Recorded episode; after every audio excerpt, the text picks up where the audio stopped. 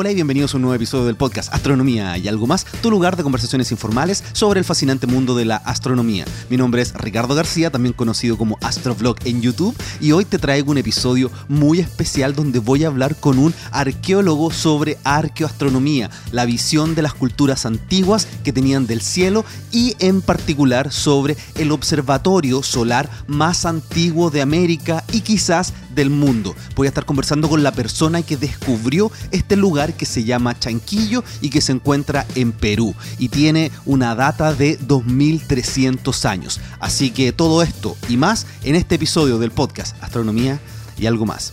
Y en los primeros minutos quería aprovechar de mencionarles que al principio de este episodio hay algunos sonidos no muy agradables, pero eso dura dos o tres minutos y después nos, nos vamos a otro lugar eh, porque nos movimos desde la oficina de Iván hacia el el exterior y ahí va a mejorar bastante el audio. Así que aguanten esos primeros tres minutitos y después van a tener un audio un poquito más cercano a lo que siempre me gusta tener aquí en este podcast. Y un oyente me dejó un comentario en la página de Facebook y a mí me gustaría comentar ese comentario. Y esto es lo que dice, soy un oyente de tus programas. Un consejo, cuando hables de planetas, supernova, etc., sería bueno ubicar si pertenecen a nuestra galaxia o a otra. Gracias. Entonces en vez de hacerme una pregunta me está haciendo un consejo y yo les quiero comentar un poquito acerca de esto. Lo que sucede es que cuando nosotros encontramos planetas, exoplanetas, bueno, no yo, sino que los astrónomos que descubren exoplanetas, siempre, y destaco, siempre lo van a hacer en nuestra galaxia. Los métodos de detección nos permiten mirar aquí un vecindario muy pequeñito para poder detectar planetas. Jamás hemos detectado un exoplaneta en otra galaxia. Y en cuanto a supernovas, siempre que hablamos de supernovas estamos hablando de otras galaxias. Cuando ocurra una supernova en nuestra galaxia, créanme que yo lo voy a dejar demasiado claro y ustedes lo van a saber porque se va a ver a simple vista. Una de las supernovas registradas en nuestra galaxia fue el año 1054 y la vieron los chinos. Así que exoplanetas siempre la Vía Láctea y supernovas siempre otras galaxias salvo que se diga lo contrario. También quería leer un comentario sobre el episodio anterior, ese episodio donde hablé una hora solo todo el rato. Eh, aquí dice Frankie Corpas en Evox. Dice, espectacular el podcast. Siempre he tenido ganas de en este mundo de la observación celeste. Con tus consejos me has facilitado el camino. Muchas gracias y sigue guiándonos por favor. Por aquí Cristóbal Romero estaba diciendo, se necesitan más capítulos así. Eh, también estaban preguntando, Daniel, si unos binoculares 10x50 son la mejor opción para comenzar. Sí, tengo un episodio que es cómo comprar un telescopio y no morir en el intento, donde menciono todo eso. Y 7x35, 10x50 es lo mejor porque puedes tenerlo en la mano sin que se note la vibración de simplemente sostenerlo. Sobre 10 aumentos, el primer número son los aumentos, sobre 10 aumentos vas a necesitar usar un trípode. Así que como este episodio quedó un poquito más largo de la hora y me gusta estar siempre en torno a la hora, quiero dejarlos con este episodio muy especial sobre arqueoastronomía con Iván Gessi. Espero que lo disfrutes.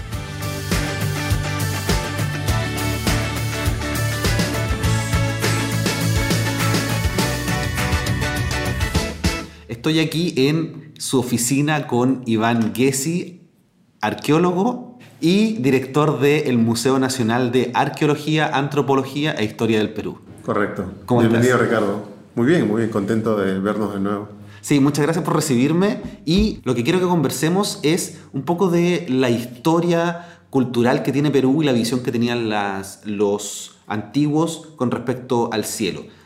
Eh, pero antes de eso, cuéntanos un poquito tu historia. Eh, ¿Por qué estudiaste arqueología y por qué de alguna forma esto se vincula con la visión que tenían las, las culturas con respecto al cielo? Bueno, este, compartimos el desierto de Atacama, ¿no? Algunos, algunos dicen que el nombre Atacama se refiere a todo el desierto de la costa peruana y la costa norte chilena. Y esta, este desierto ha favorecido la preservación de los restos de nuestros antepasados de una manera extraordinaria, comparable quizás solamente en muy pocos países en el mundo, quizás Egipto, ¿no? que también es un desierto. Entonces, mi padre, que, es de la zona sur del Perú, me llevó cuando era niño a visitar el Museo Regional de Ica y el Museo de Sitio de Paracas. Y me quedé sorprendido, fascinado, impresionado, enamorado cuando vi las, momias y los, tejidos y, todos los objetos de madera, de mate, de, fibra de algodón, de fibra de caramelido, este, que acompañaban a estos entierros.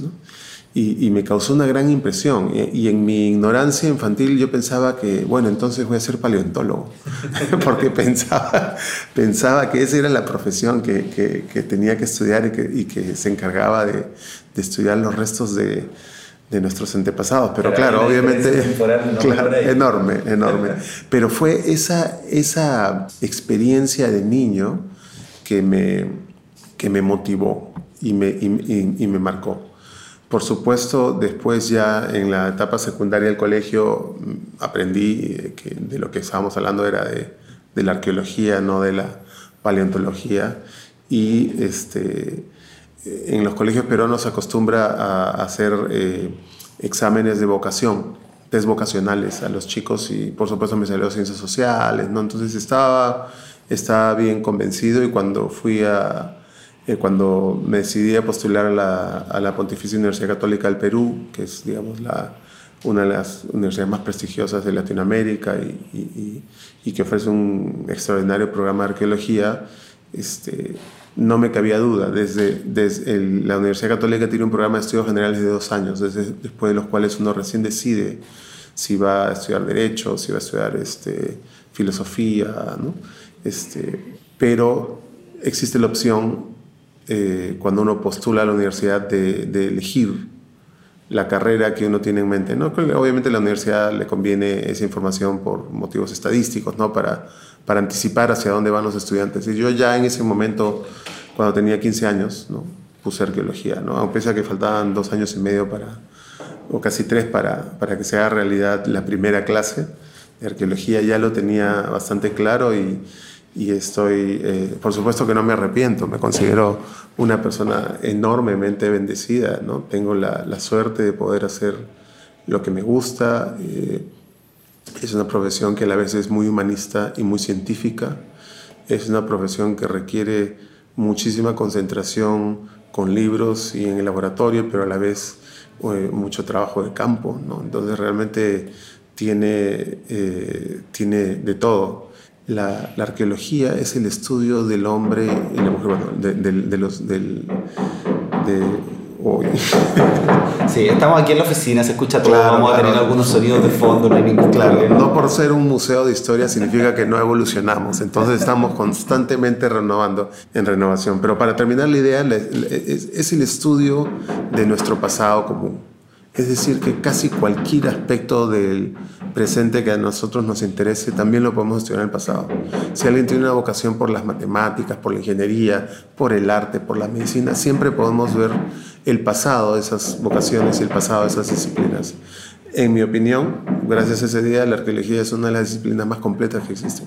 Estamos grabando nuevamente, eh, nos cambiamos de lugar, estamos en el exterior, así que se van a escuchar algunos, algunos pájaros, alguna gente caminando, pero no va a estar ese, ese trabajo en tu oficina. Estamos en una, una huerta de, de, origen colonial, en realidad, alrededor de la cual se ha construido el museo, que es, es más, mucho más moderno, pero que tiene un origen de la época colonial de la historia del Perú. Es un lugar muy bonito. Y además me decías que estamos frente de lo que en algún momento fue la, la última casa del virrey del Perú y después donde vivió San Martín. Claro, es, es, una de las fortalezas de este museo, que es el Museo Nacional, el más antiguo e importante del país, es que para celebrar los primeros 100 años de la independencia del Perú, los líderes de ese momento tuvieron una idea magnífica, que fue construir este museo alrededor y de alguna manera este, eh, incorporándose, adosándose a esta casona colonial que oficialmente se llama la Quinta del Virrey Pezuela. ¿Por qué? Porque fue la, casa privada, la residencia privada del último virrey. Cuando se inicia la independencia de América, que como sabes se inicia eh, eh, en la parte sur del continente, ¿no? Chile, Argentina, no necesariamente donde estaba la sede del poder español, que era Lima, se inicia por el sur, y por ejemplo San Martín llega y declara la independencia del Perú. Pero ¿dónde se aloja San Martín? ¿Dónde vive San Martín durante esa etapa? En la casa del virrey Pezuela que el ejército libertador expropia. Luego, como sabemos, San Martín abandona el Perú, el proyecto libertario no está completo y viene Bolívar, ¿no? una gran figura histórica a nivel mundial también. ¿Y dónde se aloja? En, esta casa, ¿no? Se, se, conoce mucho de, la relación entre Bolívar y Manuela Sáenz, por ejemplo, donde, donde ocurren muchas de esas historias, en esta casa. Entonces es, es algo que hace este museo algo muy especial. Claro, y un lugar muy interesante también para poder grabar este podcast. Y para hablar de historia, ¿no? sí. Entonces, quiero que hagamos una pequeña revisión más o menos rápida de las culturas que hubo acá en Perú, porque no es solamente una, todos piensan en los incas cuando piensan en Perú, pero hay muchas más culturas y después quiero que conversemos sobre una que es muy interesante, que se sabe muy poco, que es Chanquillo, que tiene el, primer observatorio astronómico de América. Pero danos una visión general para saber ¿Cuántas culturas hubo aquí en este territorio? Bueno, creo que no las podría nombrar todas. El, territorio peruano eh, en su gran mayoría está compuesto por zonas de selva alta y selva baja que casi no han sido exploradas. Eh, pero sabemos por algunos hallazgos en el Perú y también en otras partes de América que tienen eh, un ambiente boscoso similar, sabemos que hay muchísimo más ocupación humana de lo que creemos. ¿no? Recientemente se, se, ha, difundido en la prensa que el uso de tecnología moderna en los bosques del Petén, donde, donde se desarrolló la civilización maya, comprueban que hay una gran cantidad de ocupación humana que simplemente no está visible a los ojos de un explorador caminando con un machete y tratando de, avanzar en medio de la espesa selva. ¿no? Entonces, eh, en, en, principio la pregunta no se puede responder porque suponemos que la gran parte del territorio nacional peruano, que es la Amazonía, debe tener una ocupación que desconocemos y que tiene siglos para estudiar. Pero obviamente en las áreas tradicionales de estudio, que son las, la costa y la sierra, eh, se ha avanzado mucho en los últimos 150 años de, arqueología eh, y son innumerables las, las culturas prehispánicas. No las conocemos todas, pero la pregunta es muy buena para dar un, este, una introducción en el sentido que hay muchísimas culturas preincas eh, los incas fueron un imperio que abarcó un territorio muy vasto, pero tuvo un crecimiento excepcionalmente rápido. No creo que nadie tenga una respuesta definitiva sobre la cronología de la época de los incas, pero por lo menos lo que más se maneja es la posibilidad de que haya durado solamente 80 años, es decir, tres generaciones. Por lo tanto, estamos hablando de que lo que más se sabe en el exterior, en el resto de Latinoamérica y en el mundo sobre el Perú, es, representa una etapa cortísima de nuestra historia y antes de eso hay cerca de 12.000 años de ocupación humana y desarrollo. Entonces, lo que entendemos sobre los incas, los arqueólogos y los historiadores, es que los incas son la culminación de un proceso de adaptación al medio ambiente y un proceso de desarrollo social y cultural muy, muy largo y que si bien los incas tienen logros extraordinarios como el desarrollo del Capacñán, ¿no? que es el nombre que se le da al sistema vial de los incas, este, casi todo lo que podemos ver en los incas tiene antecedentes muy claros en culturas que los preceden. Por ejemplo, un desarrollo notable eh, del imperio inca es un sistema de administración complejo, con base decimal, que eh, empleaba eh, este sistema de registro y escritura llamado Kipu en tres dimensiones, ¿no? estas cuerdas anudadas. ¿no? Pero sabemos que una cultura llamada Wari, eh, que antecede a los incas por varios cientos de años, eh, fueron los primeros en desarrollar el Kipu. Ya que estamos hablando de los incas, ¿cuál es la visión que tenían del cielo, las estrellas, el universo? ¿Cuál es la cosmovisión inca? Como muchas eh, sociedades alrededor del mundo, el cielo jugaba un rol muy importante en la cosmovisión. Es decir, que la forma en que ellos tenían, eh, la forma en que ellos entendían y percibían el mundo incluía el cielo. Y por lo tanto, era una parte importante de su ideología. Entonces, por ejemplo, en el caso de los incas, si uno le preguntara a un peruano común de la calle eh, qué fueron los incas, probablemente hay dos respuestas más comunes. Una, un imperio. Todos van a decir, un imperio. Perfecto, un imperio. Pero la segunda pregunta, la segunda respuesta más común va a ser hijos del sol. Hijos del sol. Esa va a ser la, la moneda acá se llama sol. Claro, la moneda acá se llama sol. Exactamente.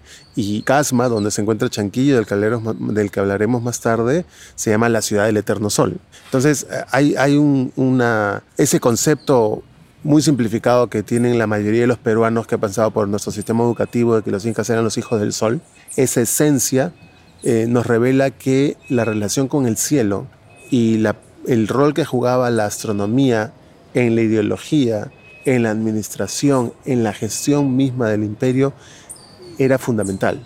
No se puede soslayar. no es simplemente un origen de tipo simbólico, mitológico, que no tiene ninguna consecuencia en la vida práctica, en la vida real, económica, política de los incas. Es todo lo contrario. El afirmar que la élite inca descendía directamente del sol, que era la deidad más poderosa, era la justificación para su derecho a gobernar. Y de ese derecho a gobernar se derivaba todo el sistema de control, todo el sistema administrativo que permitió que un pequeño, una pequeña élite cusqueña se expandiera por el norte de Chile, Argentina, por todo el Perú, por Ecuador y hasta territorios de Colombia en un tiempo relativamente breve.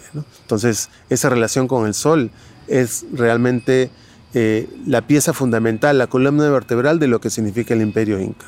Y en ese sentido, ¿qué rol juega Machu Picchu? Machu Picchu es un sitio muy importante que ha sido eh, interpretado de diferentes maneras, la ciudad perdida, el último reducto, pero en determinado momento un investigador norteamericano publica documentos que sugieren que Machu Picchu era una propiedad privada, una especie de residencia real, una yacta, una residencia real de eh, uno de los incas de uno de los más importantes en realidad. No me imagino que cualquiera pueda tener un lugar así. Claro, y esto, esto tiene mucha relación y tiene mucho sentido con lo que, con lo que hemos visto eh, respecto a la forma en que se maneja la propiedad entre los incas, a la forma en que creció el imperio. Eh, una de las explicaciones más sensatas que existe sobre por qué este imperio creció tan rápido es que era un Estado de alguna manera organizado en base a unas casas reales o familias reales llamadas panacas. Y la propiedad no era un Estado moderno como el que vivimos nosotros y los que nos escuchan, ¿no? Era un Estado arcaico en el cual, por ejemplo, la propiedad estaba realmente en manos de estas familias reales. Entonces, el poder era de alguna manera rotativo en el sentido de que no necesariamente heredaba el hijo, sino quizás podía heredar el poder eh, el, guerrero más capaz o el, más, o el personaje más sabio, el que tuviera esa capacidad de liderar. No necesariamente era algo dinástico. Entonces, ¿eso qué significaba? Que durante el reinado de un inca, su familia real, su, panaca, acumulaba muchísimo poder, muchísimas propiedades, muchísimo territorio, y luego podía heredar el hijo, pero también podía pasar a otra panaca que en ese momento estaba, digamos, no tan opulenta, ¿no? Entonces, esa panaca y el inca que la lideraba tenía todos los estímulos para conquistar, acumular territorio, acumular nueva riqueza, porque esa otra parte, si bien hablamos del imperio inca, de repente esa otra parte no necesariamente le tributaba a ese nuevo inca pobre, entre comillas. Es una de las explicaciones más sensatas que se ha dado para, para explicar por qué el imperio crece tan rápidamente. Y en ese, en ese marco general puedes insertar Machu Picchu es una propiedad real creada por uno de los incas de manera específica para tener una, prácticamente como una especie de residencia de descanso, porque como, eh, como sabes es una zona de, del Perú con un clima muy privilegiado, ¿no? Entonces se creó una especie de palacio, ¿no? Y no es propiamente una ciudad en el sentido orgánico del término, no es un lugar donde, donde hay un crecimiento, una vida económica propia, es algo que el, Estado inca crea, ¿no? un poco como lo que fue la, creación de, muchas ciudades de, estados modernos que crean Brasilia, por ejemplo, crean eh, una capital nueva en un lugar determinado, Washington. Casos en los cuales se crea una propiedad eh, con motivos políticos, económicos, eh, territoriales, estratégicos. Es, es, más eso que lo que se ha planteado antes como una ciudad perdida, último reducto de los incas. Ese es un consenso que existe eh, sin embargo, por supuesto, eh, nos basamos en evidencia arqueológica, evidencia documental muy fragmentada y no, no se puede afirmar con certeza. Ahora empecemos a conversar un poquito del tema que a mí más me interesa, que es la arqueoastronomía. Y te quería preguntar, ¿qué es, qué significa arqueoastronomía? Bueno, la arqueoastronomía eh, tiene, tiene varias definiciones. Eh, en primer lugar, eh, lo, lo, que uno podría decir es que la mayoría de los que hablan de este tema hablan de la arqueoastronomía y la astronomía cultural. Es decir, no separar la arqueoastronomía que tiende a estar más enfocada en las culturas no literarias, ¿no? Las típico, lo típico estudio de la arqueología, y la astronomía cultural que estudia las prácticas astronómicas en sociedades de repente tradicionales de hace varios siglos e incluso sociedades actuales. Entonces, un primera comentario valdría la pena mencionar que, que cuando alguien pregunta qué es la arqueastronomía, probablemente se refiere a este total, esta eh, totalidad de la arqueoastronomía y la astronomía cultural. Y de lo que estamos hablando prácticamente en, en ese sentido general es de las prácticas astronómicas en el pasado en sociedades que ya no existen o en sociedades tradicionales con un modo de vida no necesariamente moderno, tampoco necesariamente desligado de la modernidad, pero con muchas raíces y antecedentes en el pasado eh, de América y de otras partes del mundo, ¿no? que nos pueden enseñar sobre cómo fue la astronomía en el pasado. ¿no? Por eso muchas veces estudiamos la astronomía cultural para encontrar pistas de cuáles fueron las prácticas y las creencias relacionadas a la astronomía en sociedades que quizás desaparecieron con la conquista hace 500 años. Y la pregunta es, ¿cómo se puede hacer eso? Porque lo que uno hoy día encuentra son piezas, son restos, son ruinas, son ciudades perdidas, antiguas. ¿Cómo uno reconstruye toda esa historia para poder llegar a decir, esta es la cosmovisión, estas son las constelaciones que tenían, esto es lo que hacían con el cielo?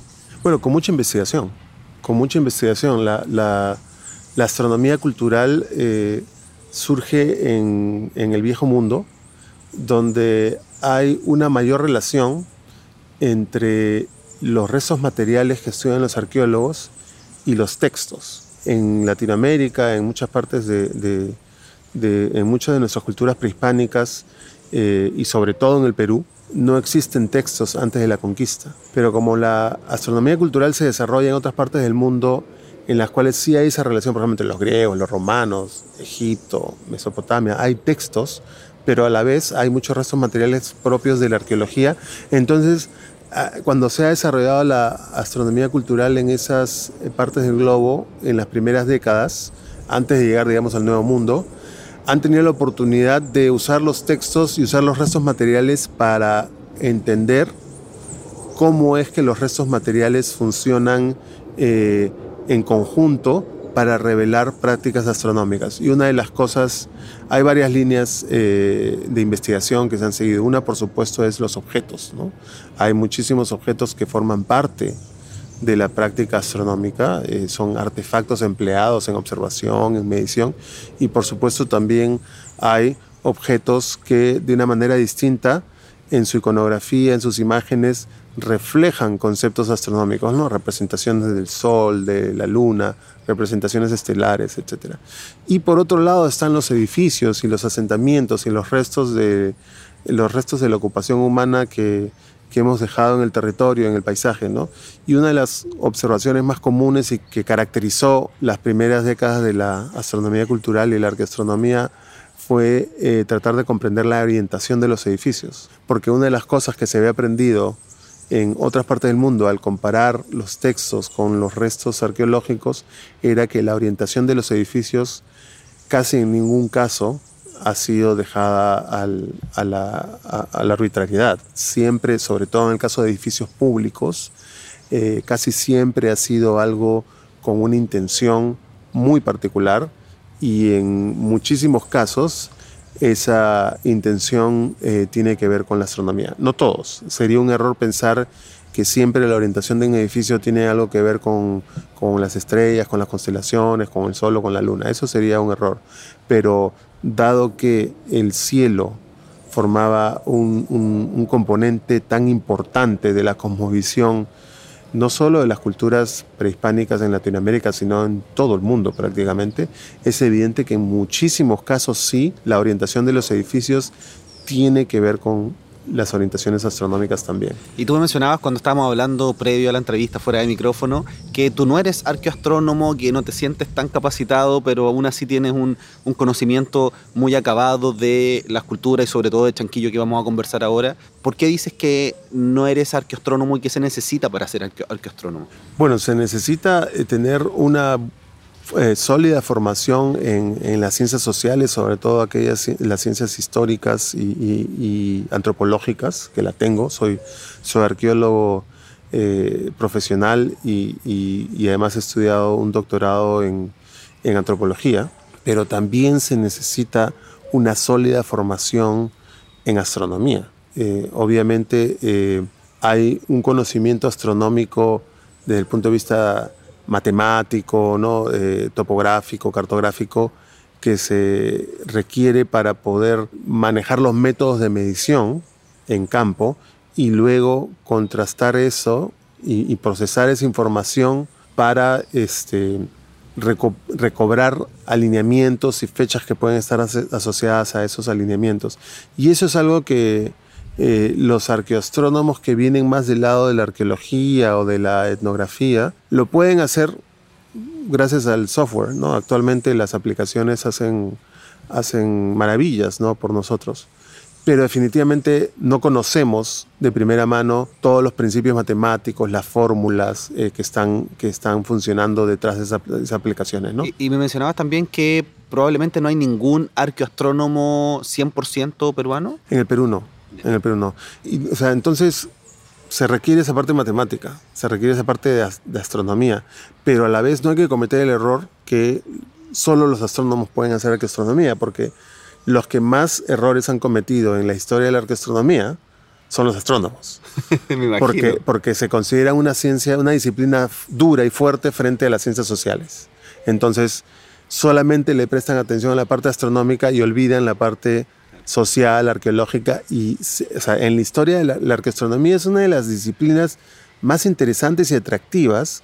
Imaginemos, o combina la arqueología con la astronomía, que el público está fascinado con estos temas, pero a la vez es una disciplina que ha tenido una historia muy accidentada, muy accidentada, llena de errores terribles. Por ejemplo, hay, una, hay una propuesta, pues, de que, de que eh, hay una propuesta publicada en base a la orientación de Tiahuanaco, ¿no? este monumento tan importante de Bolivia, en base a la orientación de alguna de las pirámides, este sitio solo puede haber sido construido hace 12.000 años, ¿no? en base a la orientación. Eso es un error gravísimo. ¿no? Y es, ese tipo de errores se ha cometido muchas veces cuando solamente vienes de la parte astronómica. Tienes que combinar una cosa con la otra. Si, si ese estudio lo he hecho un verdadero arqueastrónomo, me hubiera dicho, Sabemos por la arqueología que no existen monumentos hace 12.000 años ¿no? de esas características, pero sí existen monumentos del año 1800 a.C., del 1500. Entonces, la fortaleza está en combinar esas ambas cosas y en el Perú no existe realmente todavía eso porque no, para empezar, no hay astronomía como disciplina en las universidades peruanas. Y si bien hay arqueología, todavía entonces no hay una, alguna especialidad o facultad en alguna de las universidades peruanas que forme esta disciplina híbrida que es la arqueastronomía, ¿no? Hasta el momento eh, eh, contamos con la colaboración y participación de especialistas eh, extranjeros y hay gente, mayormente arqueólogos en el Perú, que han pasado años estudiando este tema como yo, pero yo personalmente prefiero aclarar que no me considero arqueastrónomo eh, es, mi, por ejemplo, mi coautor en muchos de los trabajos sobre Chanquillo, ¿no? Pero obviamente nos hemos pasado años estudiando eh, Chanquillo y, los casos, los casos este, peruanos y de otras partes del mundo que, que son similares, ¿no? Y, eso lleva a una visión global, ¿no? Ya, entonces, ya que hemos mencionado mucho a Chanquillo, como el, observatorio astronómico más antiguo de América, ¿qué es Chanquillo y dónde está? Chanquillo está en la costa norte del Perú, a más o menos a unos 400 kilómetros al norte de Lima, la capital.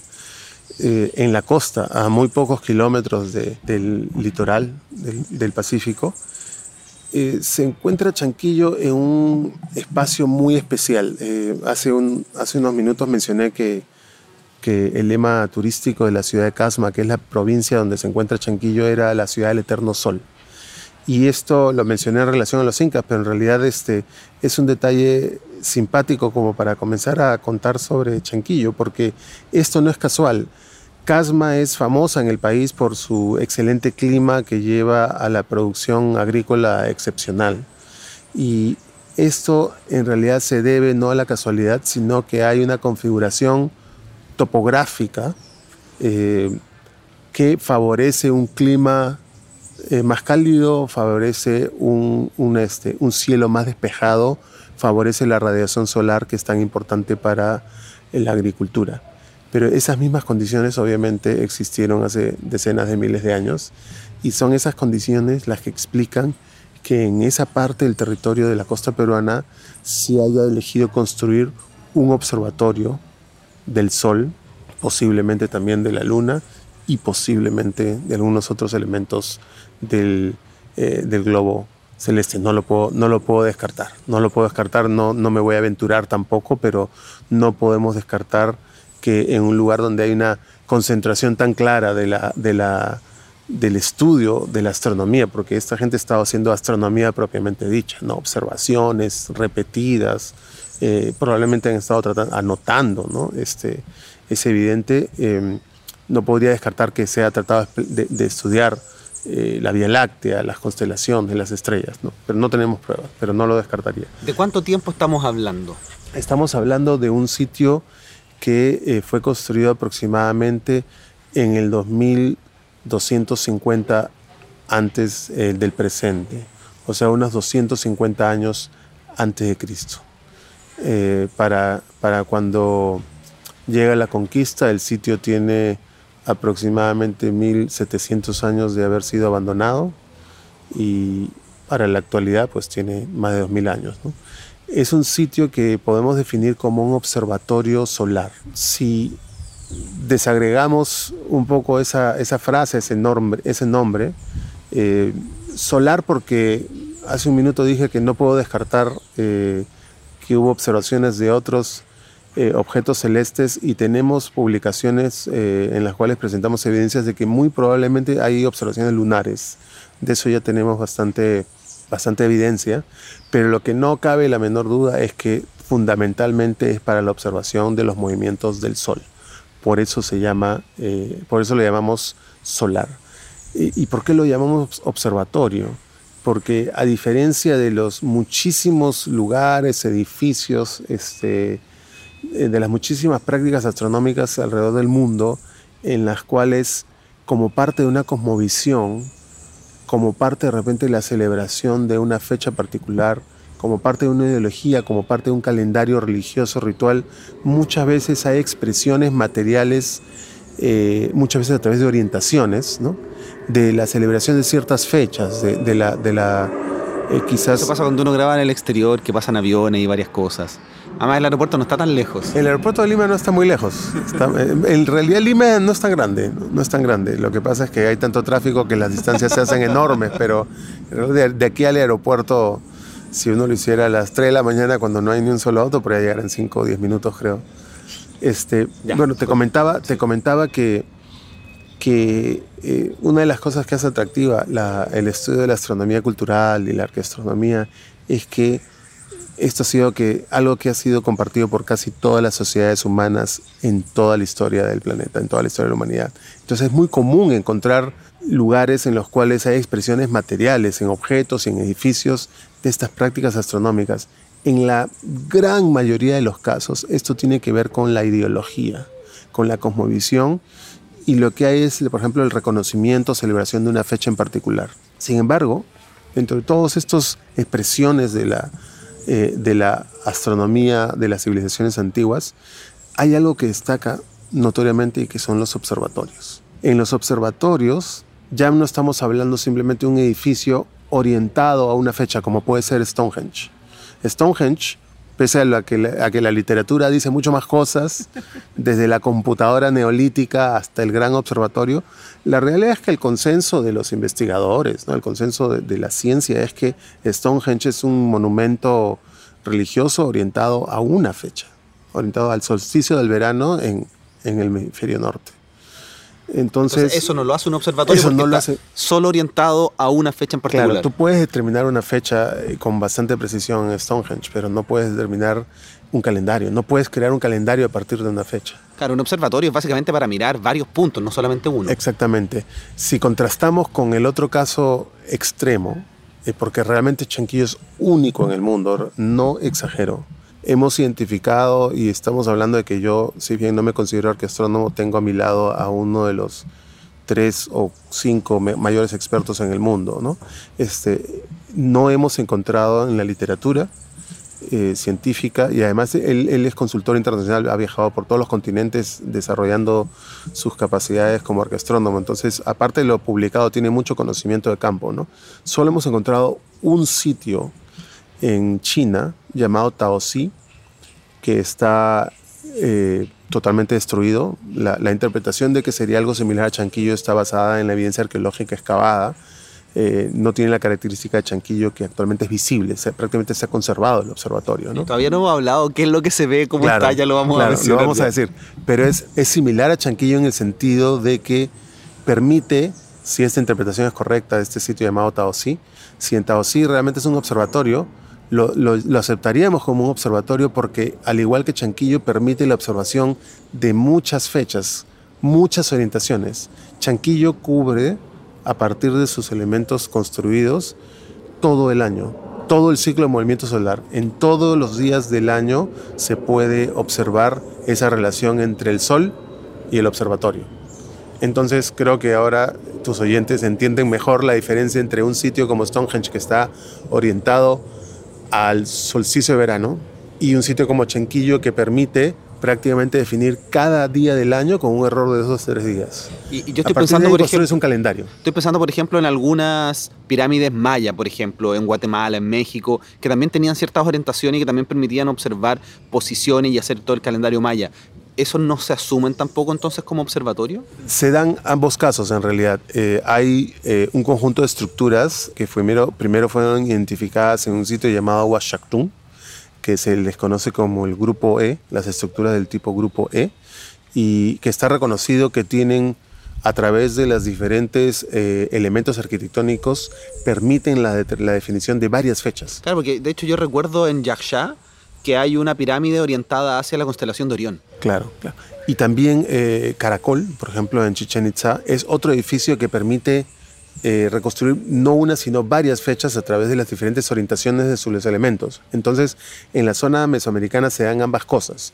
Es decir, hay edificios que son similares a los del resto del mundo, lo que tú acabas de mencionar, en el sentido de tener una orientación astronómica reconocida, pero también hay, edifi- hay edificios que sí permiten la definición de varias fechas, pero no hay, no hay algo como chanquillo, o sea, no, no hay nada que permita definir cada día del año. Eso es lo que, lo que realmente hace que Chanquillo sea excepcional a nivel mundial. Ya, para que tengamos una idea, cuéntanos, ¿cómo se ve Chanquillo? ¿Qué, qué es lo que es y cómo pueden seguir el sol durante todo el año? Es una. Chanquillo, básicamente, lo que llamamos el observatorio. El nombre Chanquillo lo reservamos para todo el sitio arqueológico que tiene una serie de monumentos de un gran centro ceremonial dedicado al culto al sol. Pero hay un sector que hemos llamado el observatorio y hago toda la introducción de, esta diferencia entre observatorio y otros sitios para que vean lo cuidadoso que hemos sido, eh, no llamarlo así simplemente observatorio porque se, se nos provoca, sino porque realmente hay, hay una diferencia. ¿no? En, en, este sector llamado el observatorio hay una pequeña colina. Para empezar, como dije, estamos hablando de un, una, una, zona de la provincia de Casma en la cual por condiciones topográficas hay una atmósfera privilegiada para la observación del cielo en el día y en la noche. Entonces tenemos las condiciones ideales. Entonces en una pequeña colina orientada a una zona del, del valle en el cual la historia geológica ha logrado que los horizontes sean muy bajos, es decir, el río y la erosión del viento y del agua han hecho que, que, hay una zona muy desgastada del territorio en el cual el horizonte está muy lejos. Obviamente hay un horizonte, pero está muy lejos. Claro, además hay que mencionar que es desierto. Es desierto, ¿no? entonces no, no, hay, no, hay, no, hay, no hay árboles, no hay un bosque que te impida ver. ¿no? Entonces, en esa ubicación especial de un horizonte distante y, y, este, con una atmósfera privilegiada, se ha tomado una colina que además tiene una orientación norte-sur perfecta y se ha construido... La, la, colina entonces va de norte a sur. De norte a sur. Es una, mira, si lo hubieran trazado ingenieros, no lo hubieran hecho mejor. es una casualidad de, de, de, la geología, pero es una, una colina que tiene orientación norte-sur. Claro, y por algo la escogieron. Por algo la escogieron, ¿no? Obviamente, este, lo que vemos, los periodistas eh, de peruanos y diferentes del mundo, eh, muchos les ha gustado llamarlo la, la, la espalda del dinosaurio porque lo que vemos es una hilera de 13 construcciones que se parece a aquello que imaginamos que algunos dinosaurios tenían en la espalda, como unas espinas, unas púas que sobresalían, ¿no? Entonces algunos lo han llamado eh, un horizonte dentado, la espalda de dinosaurio. Entonces imaginemos, imaginemos este, esta construcción de 13 torres, una junto a, lo, a la otra en la cima de una colina grabemos esa imagen en nuestra mente por un momento y ahí paso a explicar un poquito de cómo funciona esto. La Tierra gira. La Tierra gira tanto alrededor del Sol como sobre su propio eje. Eso significa que no solamente tenemos el movimiento diario, ¿no? de que el sol sale por una parte y se oculta por la otra. ¿no? En la costa peruana el sol sale por las montañas y se oculta en el mar. En, en, Chile también. no ocurre lo mismo. Pero como la Tierra además de girar sobre sí misma, gira alrededor del Sol y se da este movimiento complejo, entonces eso significa que no es solamente ese movimiento de, de la montaña al mar, sino que también el lugar en el cual el Sol sale o se pone en relación al horizonte también va cambiando de acuerdo al, a la fecha del año. Claro, porque hay que mencionar que la Tierra va girando en torno al Sol con el eje de rotación inclinado. Exactamente. Y esa inclinación es la que hace que el Sol viaje aparentemente, obviamente, eh, día a día va, va, saliendo por un punto distinto. Exactamente. Entonces, si uno...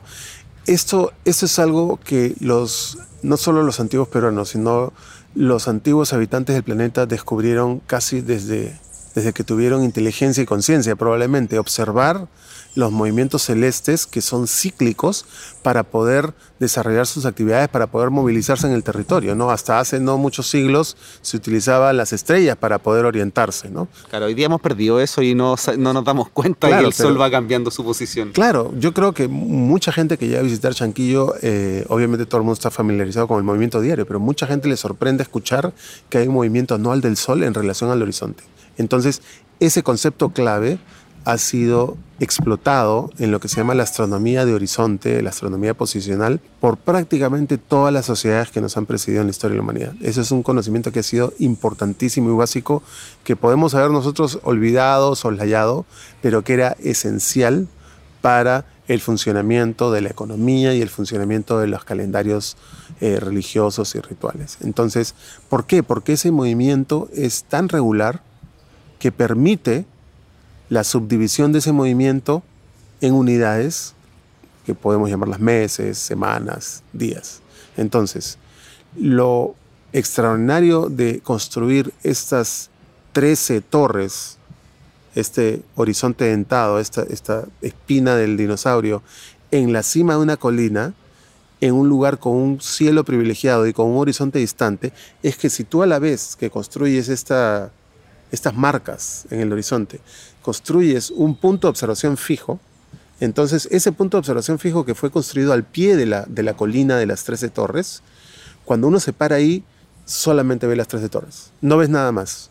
Es lo único que ves. Tu campo de visión directo son las 13 torres. Obviamente, más al norte hay otras montañas, más al sur también, pero tu cambio de visión directo son las 13 torres y detrás cielo.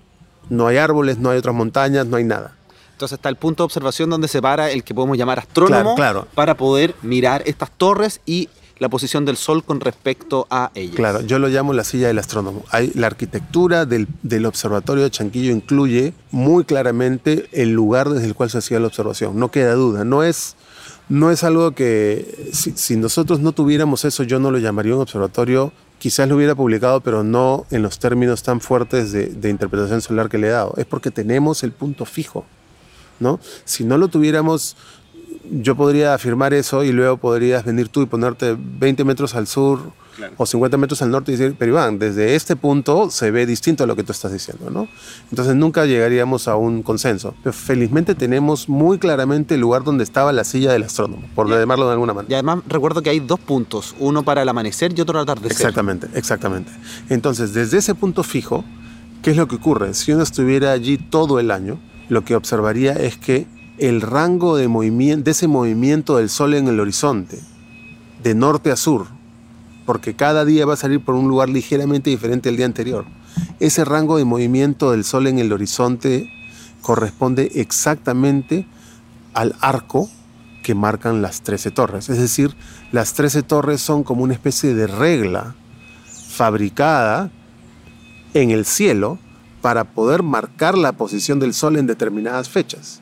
Y como ese movimiento es cíclico y enormemente regular, entonces esas marcas le permitieron a los antiguos habitantes de Chanquillo definir fechas exactas con un error mínimo y fechas que se repetían año a año. Eso formó la base de su calendario y el calendario formó la base de todas sus actividades económicas, religiosas, políticas.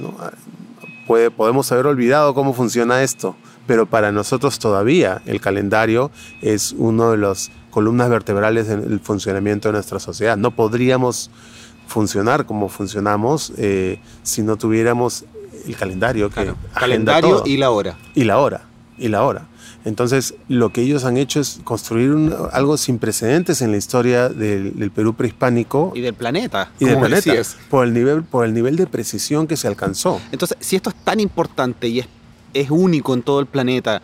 Eh, quizás comparte eh, esta característica con lo que tú mencionabas en China. ¿Por qué es tan poco conocido? Bueno, eh, es un descubrimiento relativamente reciente. Hagamos un poquito de historia de cómo, cómo se, se, descubrió que Chanquillo era un observatorio astronómico. Claro, porque es un lugar que se conocía hace, hace mucho tiempo. Exactamente, exactamente. Pero no como un observatorio. Se conocía desde el siglo XIX. No hay menciones de, de Chanquillo, ni siquiera muchas menciones de la provincia de Casma con los primeros documentos eh, de la época colonial.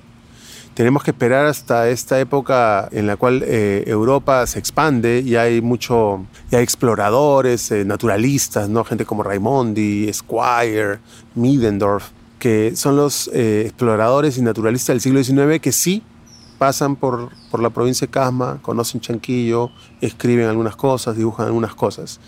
Y ya en, el siglo XIX e inicio del siglo XX hay menciones a que el número 13 es conocido en muchas culturas como un número asociado a los calendarios lunisolares y que eso probablemente era algo muy curioso que, merecía mayor investigación, pero no, no, se, no se siguió, no se siguió. Luego, la arcastronomía, como, como también te, comentaba, se empezó a formar como disciplina, pero tuvo este inicio muy accidentado, donde había... Eh, muchísima gente más hablando quizás para la prensa y para ganar este, audiencia que haciendo ciencia. Entonces, eso significa que en Latinoamérica en general y en el Perú en particular, la arqueoastronomía llega bastante tarde, porque digamos que es una ciencia que tuvo una etapa en la cual estaba muy desprestigiada ante el resto de la arqueoastronomía. Digamos que si la voz más fuerte a nivel mundial en el campo de la arqueoastronomía en los 60 se estaba diciendo que Stonehenge era una computadora neolítica, obviamente el resto, el resto de la ciencia cerró filas y dijo, momentito, esto no es serio. Tuvimos que esperar los 70s y 80s para que eso pasara y aparecieran figuras que se dieron cuenta que no era la aplicación de astronomía y matemáticas directamente al pasado, que te iba a llevar a errores. No estoy diciendo que, que esas voces de los 60 hayan tenido malas intenciones, simplemente tenían un defecto de formación que era venir simplemente de la astronomía y la matemática. Y en los, en los 70s, 80s aparecen otras voces y dicen, un momentito, esto es antropología, esto es astronomía cultural, esto no es matemática, no es astronomía pura, no estamos haciendo la historia de astronomía. Entonces recién ahí es que empieza la verdadera arqueoastronomía, la verdadera astronomía cultural, y ya entonces llega un poco tarde a América. Para cuando, para cuando nosotros hacemos el descubrimiento de que Chanquillo es un observatorio, no, no se hacía casi nada en el Perú. ¿En qué fecha fue eso más o menos? Eso fue más o menos en el año 2003. Y, publicamos por primera vez en una revista científica en el año 2007. Tomó varios años de excavaciones, investigaciones muy profundas para determinar con exactitud la fecha en la que fue construido el sitio. Y además tú eres el investigador principal. Yo soy el investigador principal. Entonces, podemos decir que tú descubriste Chanquillo como observatorio. Exactamente, exactamente. Eh, un poco para terminar eh, eh, la historia en tu pregunta anterior, entonces, si bien en el siglo XIX había, había un conocimiento del sitio, luego por la ausencia, el silencio de la arqueoastronomía en el campo de la arqueología peruana, era un tema que no se tocaba, era un tema un poco desprestigiado. Nadie miró Chanquillo con esos ojos. Y Chanquillo no se puede decir que es un sitio desconocido para los arqueólogos, quizás es un poco desconocido para el gran público, pero para los arqueólogos no. Eh, está medianamente publicado y es la razón por la cual yo llegué a Chanquillo para hacer una tesis doctoral sobre otro tema, no sobre arqueoastronomía. Sin embargo, en una revisión completa de la literatura que existía sobre el tema este, y sobre el sitio en particular, descubrí... Eh, esas menciones en el siglo XIX, inicio del siglo XX, a la posibilidad de que el número 13 estuviera asociado a algo astronómico. Y me pareció algo que no se podía ignorar, me pareció una hipótesis digna de evaluación. Entonces ahí es donde empecé a asesorarme de arqueoastrónomos y digamos que, como dije hace un rato, entre, entre el Eureka y la publicación pasaron cuatro años de ciencia muy dura, pero la verdad es que el momento Eureka fue el primer día. O sea, tú puedes tener una idea general de la posición y orientación de una construcción y una edificación en relación al Sol, la Luna y ciertas eh, constelaciones, verdaderamente con un instrumento muy sencillo, que es prácticamente una brújula. El primer día, en la primera hora que empezamos a tratar de definir la posición del sitio. Ya, entonces el, Eureka fue el primer día que tú estuviste con una brújula. Sinceramente, de verdad no exagero fue, este, la primera temporada de excavación en Chanquillo, venía con toda la, emoción y pasión de, realizar mi proyecto de tesis doctoral había, había invitado a uno, una de las personas en el Perú, José Luis Pino, una de las personas en el Perú que desde la arqueología se estaba metiendo muy seriamente en este tema y lo había invitado para evaluar muy seriamente la posibilidad de que esto tuviera que ver algo con la, con la astronomía. ¿no? Y teníamos una hipótesis muy clara que era y prácticamente se derivaba de lo que sabíamos de los incas. Ya sabíamos por los documentos y por los restos materiales que los incas construían en el horizonte pilares que marcaran ciertas fechas notables. Típicamente los solsticios, por ejemplo, los equinoccios. También se ha planteado que hay concepto del cenit, del anticenit, etc. No, no quiero entrar en muchos detalles, pero había pilares que desde la Plaza del Cusco, por ejemplo, de otros lugares, marcaban esas posiciones. Entonces ya sabíamos que eso lo hacían los incas, casi no se tenía antecedentes de qué, qué, hicieron los pre-incas al respecto, pero suponíamos que esto no era así como los quipus, así como los caminos, no era algo necesariamente inventado por los incas, sino que los incas lo habían desarrollado aún más. Entonces nuestra hipótesis era que las 13 torres eran marcadores de horizonte que indicaban ciertas fechas. Grande, grande fue nuestra sorpresa cuando, cuando propusimos cuál sería el punto de observación, la arquitectura de Chanquillo, y invito a, todos tus oyentes a visitar algún día. La arquitectura de Chanquillo se puede leer muy bien en el terreno, no, no es un sitio totalmente destruido, enterrado. Obviamente es una ruina de hace 2300 años, sin embargo se lee muy bien lo, lo que construyeron los antiguos peruanos en ese lugar. Entonces, aún sin excavar, solamente el primer día, nosotros dijimos, mm, esta, esta arquitectura, estos pasillos, estos indican que esto podría ser el lugar desde el cual se apreciaban las torres. Y entonces, grande fue nuestra sorpresa cuando juntamos nuestro, nuestro GPS navegador para tener la posición y nuestra brújula y sacamos las tablas astronómicas y vimos, oye, las 13 torres coinciden exactamente con el movimiento del Sol a lo largo de todo el año.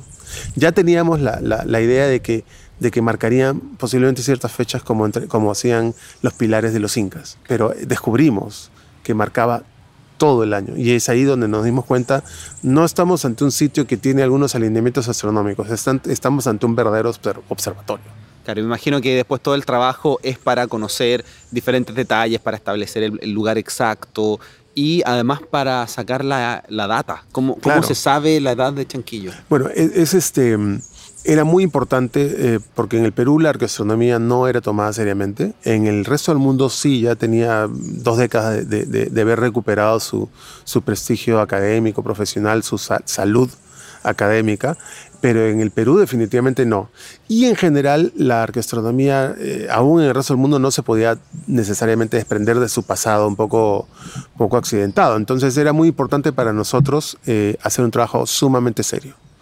Eh, lo primero que entonces dijimos, nosotros no vamos a correr a, anunciar esto al mundo hasta que tengamos evidencias muy sólidas y vamos a publicarlas primero en un artículo científico en, en, alguna revista sólida, Y, después vamos a comunicar al resto del mundo, precisamente para evitar e, e, e, esos errores que se habían cometido en el pasado. Entonces, ¿qué es lo que teníamos que hacer? Eh, ¿no? Y le explico eso a tus oyentes. Este, si tú quieres decir que hay una edificación, un conjunto de edificaciones, dos partes de una edificación que tienen una orientación que marca una fecha astronómica, lo esencial es demostrar, y ese es el error que se cometió en el pasado, lo esencial no es demostrar ese alineamiento astronómico, lo esencial es demostrar que eso tenía un significado para la sociedad que lo construyó. Hay muchísimos alineamientos accidentales. Todas las construcciones humanas y todos los restos que deja el ser humano en el planeta tienen una orientación esta banca en que estemos sentados tiene una orientación y este edificio eh, del Virrey Pezuela tiene una orientación. Y seguramente que si sacamos una computadora y nos ponemos a, sacamos un GPS, una brújula y sacamos la computadora y nos ponemos a jugar en el software, te voy a encontrar que está orientado, a, mira, justo por ahí sale la estrella tal en tal fecha. Claro, entonces ah, vamos a pensar que esta cultura adoraba a esa estrella. Claro, claro. Pero lo que necesitamos hacer, y ese es, creo que ahora sí le termino a explicar a tu público, a tu público qué es la astronomía cultural, si nosotros no demostramos que eso tenía significado para lo que construyeron la quinta del Virrey Pizuela, entonces estamos simplemente forzando nuestra visión moderna y nuestra capacidad tecnológica forzándola al pasado. Entonces nosotros teníamos en primer lugar que demostrar que si había un alineamiento, eso tenía que alinearse a algo significativo para el pasado, para la época para la sociedad que construyó Chanquillo. En segundo lugar, tiene que haber un elemento, eh, los elementos que marcan el, alineamiento tienen que ser totalmente sólidos, científicamente comprobados.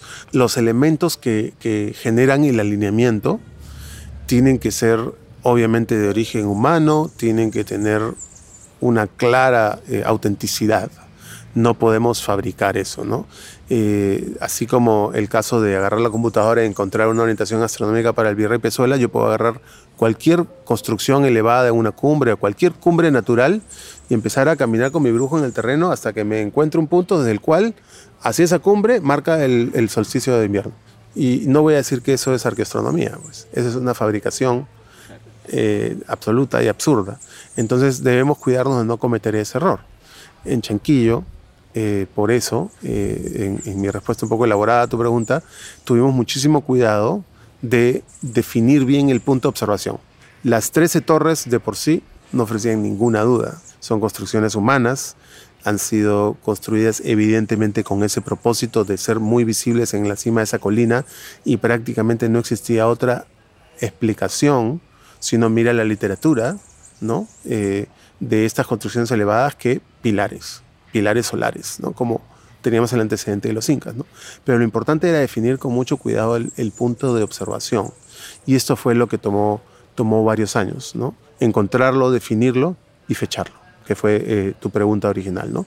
Hemos fechado la época de construcción de Chanquillo con una precisión no vista en el, en el Perú, en la arqueología del Perú prehispánico. Podemos decir en este momento que Chanquillo se terminó de construir en el año 213, más menos 7 antes de Cristo, y que para el 199, más menos 3, eh, había sido abandonado. Es una construcción que se inicia más o menos en el 250, ahí tenemos un poquito mayor margen, un margen de error mayor, pero sabemos que para el 213, con un margen de error de solo 7 años, eh, ya estaba probablemente en funcionamiento. ¿Y cómo se pueden saber esas fechas con tanta precisión? Uy, es maravilloso, es lo que he estado investigando los últimos dos años. Eh, así como, así como Chanquillo nos ofreció eh, la posibilidad de, traer la arqueastronomía seria, moderna al Perú, también nos ofreció la posibilidad de traer la dendrocronología al Perú. La dendrocronología es el estudio de los anillos de los árboles. Eh, muchas especies de árbol, no todas, muchas en Chile, pocas en Perú, crecen anillos anuales y estos anillos responden a las condiciones climáticas. Entonces, cuando uno estudia los anillos de, de algunos árboles, uno podría encontrar una especie de registro muy preciso, casi instrumental, de los años que han tenido mayor temperatura, menor temperatura, mayor humedad, menor humedad, más lluvias, menos lluvias. En el Perú, por ejemplo, este, si bien tenemos un clima en la costa templado durante todo el año, este, es claro que en el verano hay temperaturas más altas y precipitación mucho más alta, hay lluvias fuertes en la sierra, eso hace que los ríos que descargan hacia la costa vengan más cargados y alimenten los suelos de los valles. Entonces los, muchas especies de árboles, de árboles de la costa peruana tienen claramente una época de bonanza, que es el verano, y una época en la cual el crecimiento es mucho más tímido, que es el invierno. Estos ciclos marcan diferencias muy claras que llamamos anillos, y a la vez un año es distinto de otro. Tienes un año relativamente seco, luego otro año relativamente húmedo, y después tienes un año de fenómeno del niño, en el cual llega una cantidad de agua que supera 10 veces la magnitud de lo que llegó en los años anteriores. Entonces tienes variación muy marcada y esto se ve en los anillos de los árboles. Entonces, algo que ha hecho de Chanquillo también un lugar excepcional a nivel de la investigación en el Perú es que en la construcción de Chanquillo se empleó mucho eh, la madera de un árbol, no la madera, el tronco de un árbol llamado el agarrobo, que es una de las especies de la costa peruana identificadas como eh, con un potencial dendrocronológico. Esto se había identificado hace 15, 20 años y se estaba utilizando para estudiar el fenómeno del niño, pero solamente se había aplicado en los últimos 50, 60, años. O sea, lo estaban haciendo físicos, climatólogos, gente especializada en el estudio del niño, y nadie se le había ocurrido todavía que podíamos hacer esto en el pasado.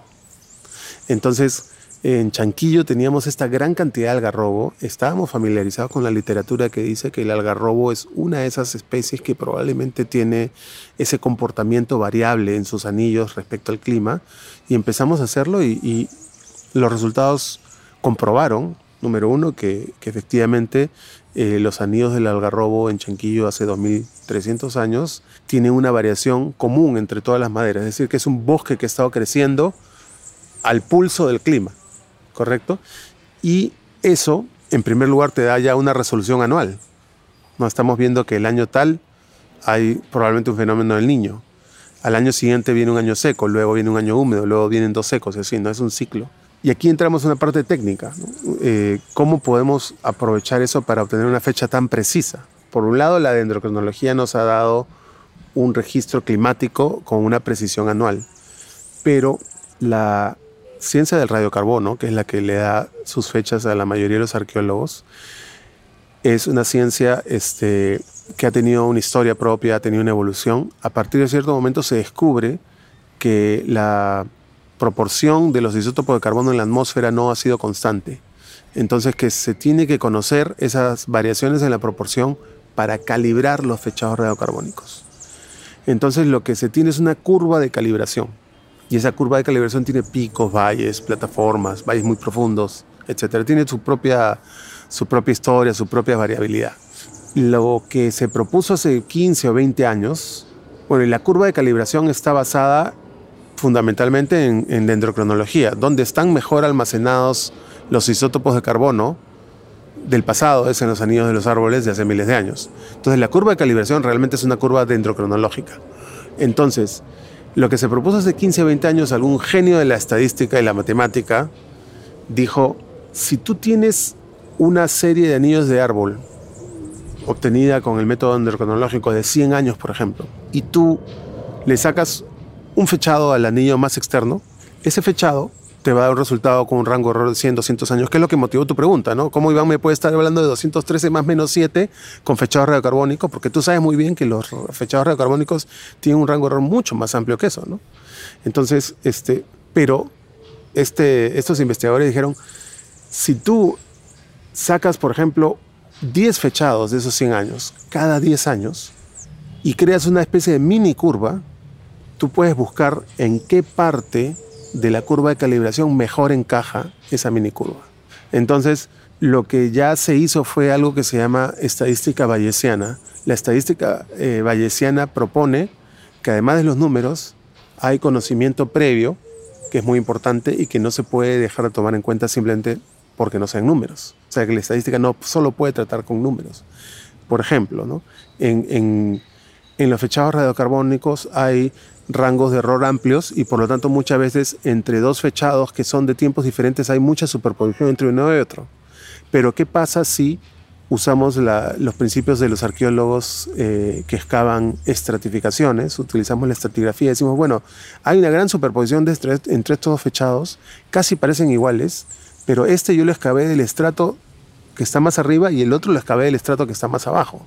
Entonces necesariamente cuando usamos esa información, entonces se empieza a reducir esos rangos de error. El caso ideal es, por supuesto, una secuencia de 10 anillos que sacas 10 fechados, de 100 anillos, perdón, sacas 10 fechados y no solamente, no solamente tienes el orden de los fechados en el tiempo, sino que encima tienes la distancia real en años no carbónicos, sino calendáricos, ¿no? Es 10 años, porque estás sacándolo cada 10 anillos. Entonces tú metes esa información adicional a un modelamiento de calibración y te salen resultados mucho, mucho, mucho más preciso, porque toda esa superposición que existe entre estos fechados se va eliminando, diciendo, bueno, pero este te da esto y este te da esto, pero este, la, la, distancia real entre estos dos es 10 años calendáricos. Entonces elimíname todas las superposiciones. El resultado de todo eso es una precisión enorme. En un sitio eh, posterior a Chanquillo, eh, pero en el mismo valle, llamado Cerro Laguna, hemos logrado fechar el sitio al año 1346 eh, más menos 3. Entonces eso significa que dentro de una década, dentro de más o menos 10 años, ahí sí tienes prácticamente un 99% de certeza. ¿no? de la fecha real del sitio. ¿no? Entonces, eso a nosotros nos, nos, nos, llena de emoción porque no solo estamos dando una fecha muy precisa para Chanquillo, lo cual es importantísimo para la astronomía, sino también porque entonces las variaciones climáticas que estamos viendo en esos 100 años de anillos, anillos que solo se pueden explicar por un fenómeno del niño. Tenemos anillos que son cinco veces más gruesos que los anillos que lo preceden y que los que lo siguen. Eso solo se puede explicar por el fenómeno del niño, ¿no? Entonces, estamos viendo esas variaciones climáticas y nos van a, ayudar a entender mucho la sociedad que antecedió Chanquillo, pero ahora podemos hablar de esos fenómenos del niño con una certeza de más menos 7. Entonces es un, es un avance muy importante en ese estudio eh, entre el clima y, las sociedades humanas que es tan importante, ¿no? Para entender nuestra evolución y nuestro futuro también, ¿no? Sí, yo quería mencionar que es súper interesante que la estadística bayesiana ya ha aparecido varias veces en este podcast, sobre todo en estudios de astronomía y ahora en, datación arqueológica aparece también esta estadística. Y ya para terminar, porque yo sé que tienen muchas cosas que hacer, te he robado bastante tiempo. Pero con, con, con, con mucho gusto hemos conversado. Sí. Quería eh, y tienes que cortarme, porque si no yo sigo hablando hasta, hasta el mediodía. Entonces, ¿qué se sabe de la cultura chanquillo? Porque hemos hablado de la cultura, pero el conocimiento que existe no es tanto como para hablar de, de muchos detalles como conocemos a los incas o a los mayas, por ejemplo.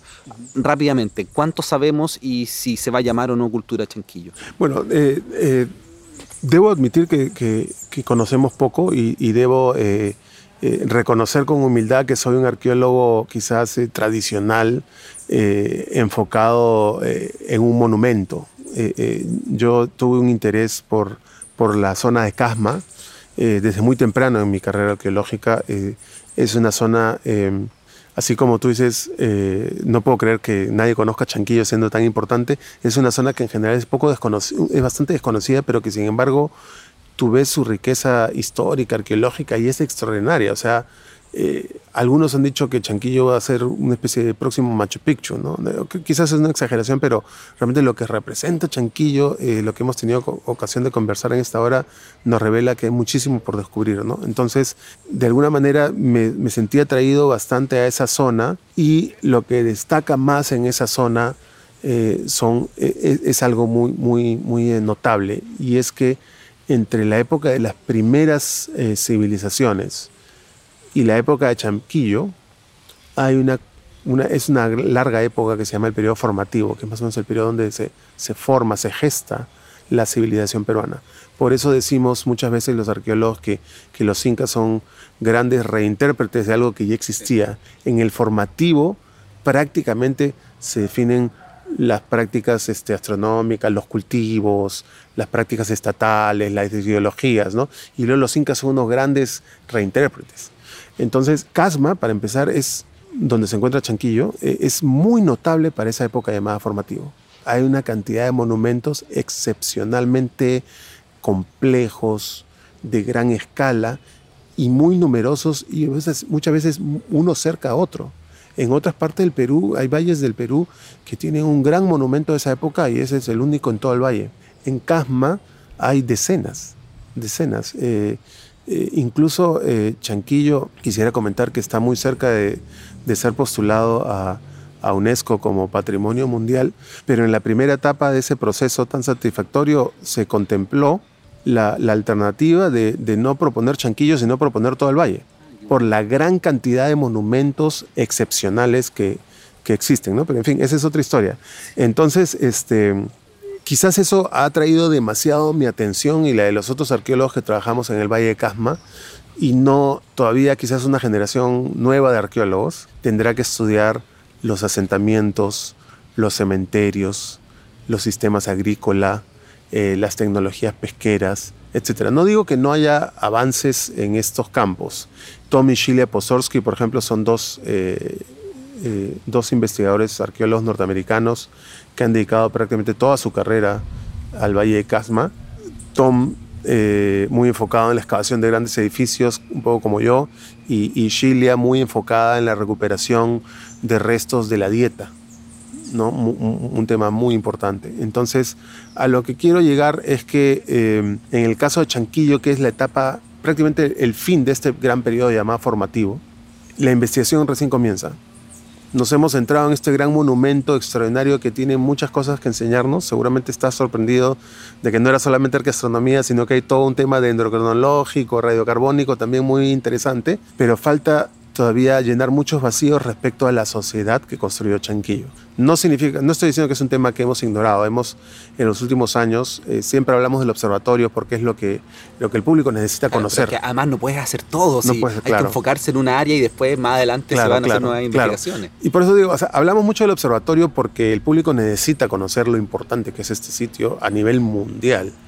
Pero hemos hecho bastante investigación en un sector aledaño que es eh, la plaza en la que se reunirían los peregrinos justamente para participar en rituales solares. Entonces, allí es donde estamos empezando a encontrar mayores evidencias que nos van a dar una, una, ventana eh, más amplia a la sociedad que construyó Chanquillo. ¿Cuál es el estado actual? ¿Cómo está? Yo sé que se estaban haciendo algunas, no sé si llamarlo reparaciones, pero estaban tratando de, de cuidarlo y eh, el estado para que las personas lo puedan visitar, porque yo tuve la oportunidad de ir contigo hace, hace un año, es un lugar de verdad fascinante, uno está ahí, la gente que quiera visitarlo, tú me contabas que todavía están empezando recién a trabajar en ese tema. Bueno, eh, nosotros damos la bienvenida a todos los visitantes, este, eh, Chanquillo es un lugar que merece la pena hacer el esfuerzo de visitar, bueno, sabemos que el Perú tiene un pasado milenario, siempre vale la pena visitar el Perú, eh, especialmente eh, yo recomiendo visitar Casma porque quizás para aquel que quiere ver algo nuevo y que no quiere estar rodeado de, de, de 5.000 personas y no poder apreciar el patrimonio, eh, Casma es un lugar poco visitado por, por los extranjeros y por los peruanos también. Y la gastronomía, recuerdo que tuvimos una causa de atún que era así pero deliciosa. Uy, la gastronomía de Casma es extraordinaria, extraordinaria. Tiene, tiene mar, tiene valle agrícola, entonces hay una combinación poderosísima y riquísimo, riquísimo, ni hablar. Es muy recomendable visitar, pero hay que reconocer que el sitio todavía no está preparado para las visitas y estamos justamente trabajando en ese sentido. El gobierno norteamericano a través del Departamento de Estado tiene un programa a nivel eh, internacional que se llama el Fondo del Embajador que está destinado justamente a, apoyar la cultura, la conservación sobre todo. Y además existe en, Norteamérica también una, una, fundación que se llama World Monuments Fund, que es la Fundación Global para los Monumentos. Y tanto el Fondo del Embajador que obtuvimos el año 2016 como con el apoyo de World Monuments Fund, hemos iniciado ya la etapa de conservación de Chanquillo. Obviamente hemos empezado por las 13 torres. Eh, las 13 torres, no, no, no por antojo, las 13 torres son a la vez esa esencia del valor universal del chanquillo. Comentaba que va a postular eh, el próximo año probablemente eh, como patrimonio de la humanidad.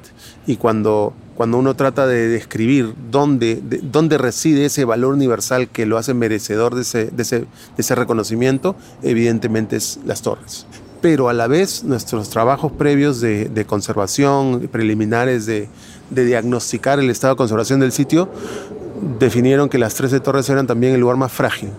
Entonces hemos comenzado por allí.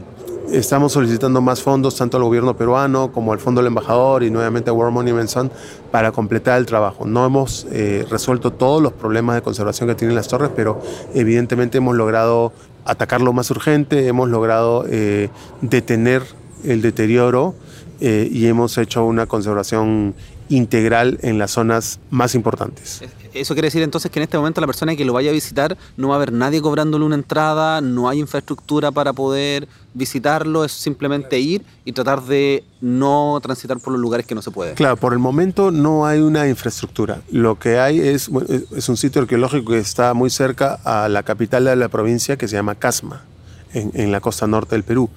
Y en la ciudad de Casma hay dos o tres agencias de viaje de gente de gente muy, este, muy amable, muy comprometida con el patrimonio, eh, que organizan visitas cuidadosas y respetuosas. ¿no? Entonces lo que hay que hacer realmente es, es contactarse con estas agencias de viaje y seguir las indicaciones para poder hacer una visita en una etapa previa a la apertura de este lugar al público de manera oficial. O sea, todavía no hay senderos, todavía no hay baños, todavía no hay todas las instalaciones que se requiere para algo cómodo y que no afecte al sitio pero por otro lado eso significa también que es una experiencia especial, porque no es un lugar, en ese momento no lo podemos llamar un lugar turístico. Claro, es como, ir, como haber ido a Machu Picchu cuando estaba recién descubierto. Claro, cuando, cuando estaba trabajando todavía Hiram Bingham. Es más o menos eso, todavía estamos en el proceso, entonces yo sé porque me lo comentan los visitantes que para ellos resulta una, una experiencia muy especial sentir que han llegado antes de que este sitio sea conocido a nivel no peruano, sino universal, porque va a ser probablemente declarado como Patrimonio de la Humanidad. Y hay algo más con lo cual quiero, quiero cerrar y, y, y, dejarte descansar. No, a ti, que tienes que seguir haciendo distintas actividades. Sí, sí, tengo que trabajar. Pero quería cerrar con algo, y es que quizás entre, entre los oyentes ya alguien se ha dado cuenta, ¿no? Hay muchos sitios eh, arqueológicos en el Perú y en todo el mundo que ofrecen experiencias excepcionales. La diferencia con los sitios arqueoastronómicos, eh, como Chanquillo, es que lo que caracteriza al sitio, que es la interacción entre el Sol y las 13 torres, se repite. Todavía lo puedes experimentar y vivir exactamente como fue hace 2300 años. No podemos decir lo mismo de muchos otros lugares históricos, por más que estén perfectamente reconstruidos, por más que haya un guía que te pueda dar una explicación extraordinaria, por más que se use la tecnología para tratar de transportarte y mostrarte cómo era, hasta, hasta hologramas se usa ahora. Pero lo irrepetible y lo, lo notable es que en Chanquillo uno va a poder presenciar esas salidas y puestas del sol en el solsticio, en el equinoccio, en la fecha que uno quiera. Claro, nosotros fuimos cercanos al equinoccio y de todas maneras ver el atardecer detrás de las torres es increíble. es increíble y, uno puede comprobar de manera personal aquello que, recibe una explicación. ¿no? Y yo he notado que la gente tiene una gran, gran satisfacción eh, por eso, por, por la gente cuando ve la puesta del sol o la salida del sol siente que además es un momento místico. ¿no? Entonces eso, eso yo lo recomiendo bastante. Para todo el que esté estresado. Te quiero agradecer enormemente esta hora y algo más que me has dedicado para hablar del el observatorio astronómico más antiguo de América y quizás del mundo de arqueoastronomía, de arqueología. Muchas gracias por Muchas gracias, Ricardo. Encantado.